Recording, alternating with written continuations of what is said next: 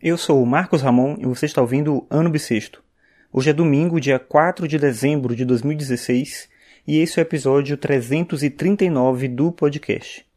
E nessa semana agora eu li uma matéria falando que é possível transformar o seu fone de ouvido ligado no computador em um microfone. Não você fazer isso, né? Um hacker pode fazer isso e usar isso para roubar informações suas e tal.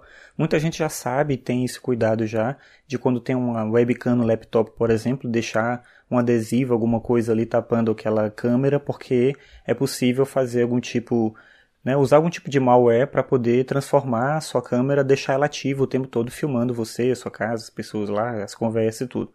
Então muita gente já usa isso e o microfone mesmo, eventualmente, que tem ali do laptop, por exemplo. Né? Mas o que pouca gente sabe, eu também não sabia disso, é que dá para fazer algo semelhante usando o fone de ouvido.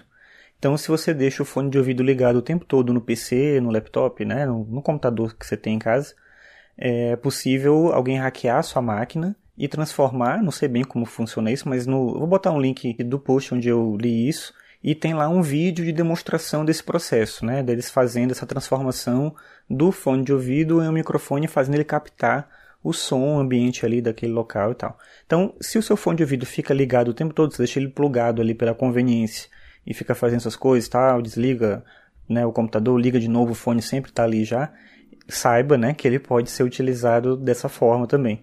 Então, claro que muita gente pensa, ah, mas não tem nada demais, tal, mas todo tipo de coisa pode ser é, captada com isso, né? Uma informação, uma conversa sua pessoal, uma informação sua que tem a ver com a sua família, alguma coisa que envolve a sua segurança. Então tem que ter muito cuidado com essas coisas. E eu fico pensando nesses exemplos bem casuais, né? Que é a câmera da webcam, agora o fone de ouvido que está ali conectado no computador. Então, fico pensando assim, imagina quando a gente tiver a viabilidade de fato da internet das coisas. Quando você tiver toda uma casa conectada, a sua geladeira, é, as luzes de casa, a porta, é, sei lá, o fogão, a máquina de lavar, quando tiver tudo conectado com a internet, seus dados estão disponíveis ali na internet, por mais que a gente pense em segurança, por mais que a gente crie senhas, por mais que a gente crie é, acesso em duas etapas, sei lá, um monte de coisas, um monte de barreiras para evitar esse tipo de problema, é sempre possível, imagino, encontrar alguma forma de utilizar, de raptar, de capturar esses dados e usar isso contra você.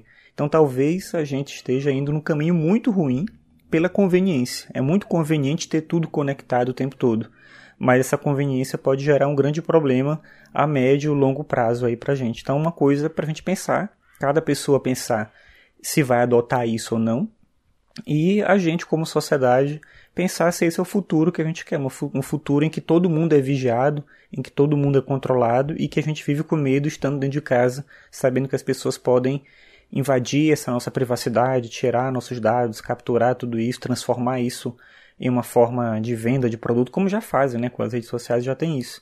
Mas isso pode se tornar mais agressivo em alguma medida. Então, como eu falei, vou deixar um post é, onde eu li essa matéria.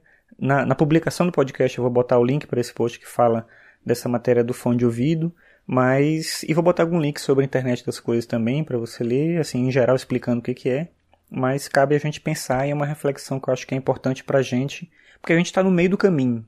No meio não, acho que a gente está no início do caminho. A gente está caminhando para ter isso um dia. A ideia de ter coisas inteligentes em tudo que a gente faz, né, dentro de casa e fora de casa, né, usando no nosso corpo, né, o relógio, não sei o que e tal, é um caminho de um mundo com conexão constante. E eu não sei necessariamente se isso realmente é tão bom assim.